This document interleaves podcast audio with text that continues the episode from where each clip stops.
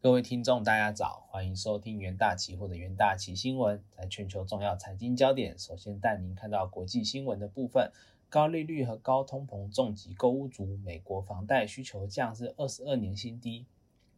随着更高的利率和通货膨胀打击美国消费者，房贷市场的痛苦只会越来越严重。根据抵押银行家协会 （MBA） 经季节性调整后的指数。上周房贷需求较前周下降超过六趴，达到两千年以来的最低。购物房贷申请本周下降七趴，较二零二一年同周下降十九趴。买家全年都在与高价奋斗，但利率几乎是一月时的两倍，他们已经失去相当大的购买力。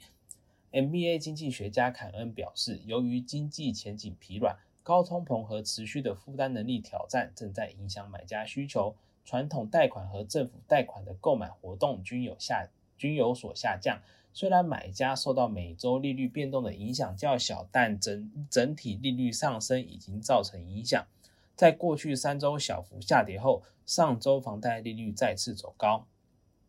贷款余额符合资格的三十年期固定利率房贷平均合约利率从五点七四趴上升至五点八二趴。自备二十趴款项的申购申贷点数从零点五九升至零点六五，一年前同周的利率为三点一一趴。对利率高度敏感的再融资需求本周下降四趴，较去年同期下降八十趴。这些申请也处于二十二年以来的最低点，但购物者的需求下降导致房贷再融资比率从前周的三十点八趴增加到总申请的三十一点四趴。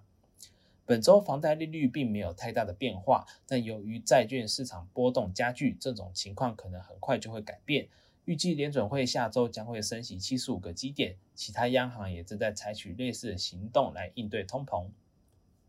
下一则新闻，普丁称将恢复向欧洲供气，但警告制裁将会影响供应。俄罗斯总统普丁暗示，呃，欧洲将恢复。恢复透过一条重要管道获得天然气供应，但他警告，除非解决遭制裁零组件的一个增值，否则供应量将会严格限制。北溪天然气管道的检修工作即将结束，欧洲正焦虑地等候周四是否恢复天然气供应。普京发出迄今最明确的一个信号，即莫斯科计划重启至少部分的供气，并不会完全的停工。呃，但是普丁说，如果被制裁的管道零组件没有回到俄罗斯，那么管道最快下周将只能以二十帕的产能运作。届时，现在二境内的另一个零组件也将开始进行检修。呃，普丁称，经过德国大力的外交凯旋后，遭制裁的一个涡轮机正在从加拿大返回途中。呃，普丁在伊朗峰会结束后指出，他希望零组件回到俄罗斯，还有所有的书面文件。如果另外一个无人机也回来，就能够运行的更多；否则的话，只能在一个机组下，每天输送量也只有三千万平方公尺。目前，由于维护通往欧洲的一个最大的管道并没有输送天然气，而正值欧洲大陆准备为冬季补充充足呃之际呢，在这次维护之前，管道利用率约为四十趴。接下来进入三分钟听股期的单元，呃，在论泰全期货。呃，受到南山人寿净值大减影响啊，拖累论泰集团的财务状况。润泰全的每股净值从二零二一年的 Q2 的一百八十四点六四元逐季下滑，至今年第一季仅剩下八十三点五七元。市场预估第二季的一个净值为负数，引发恐慌及杀盘。研究团队认为，乌俄战争及升息造成债券未实现利益减少，皆使南山人寿净值大减。虽然润泰全已发重讯澄清，但仍然无法缓和涌现的一个抛售卖压。七月二十日，润泰全期货下跌九点六五趴，期价重挫跌停作收。在联电期货的部分。由于景气与通膨等因素影响，消费性电子产品销售不佳，导致晶圆代工成熟制成频遭客户砍单。不过，联电在高压制成良率较佳，晶片投产率影响较低，再加上车用晶片与其他客户订单仍然稳定成长，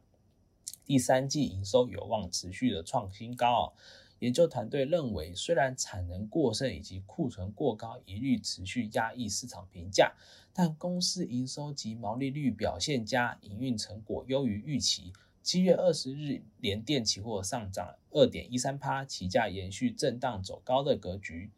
在新兴期货的部分，下半年苹果秋季发发表会在即，呃，正式进入备货旺季。尽管市场七月十九日传出苹果将削减支出，但是 iPhone 十四系列新机规格有望出现明显的升级，拉货力道有望转强。第三季新兴营运展望乐观。研究团队认为，尽管 ABF 窄板市场杂音频传，新兴先前已释出与客户合约达二零二五年，加上其高阶产品竞争少，价格将维持在一定的水准。未来营运仍然仍然相当的乐观，在呃七月二十日，新兴期货上涨三三点三四趴，起价强势连五日收红，投资人都可以留意相关的一个股期标的。以上是今天的重点新闻整理，谢谢各位收听，我们明天的元大旗新闻再见。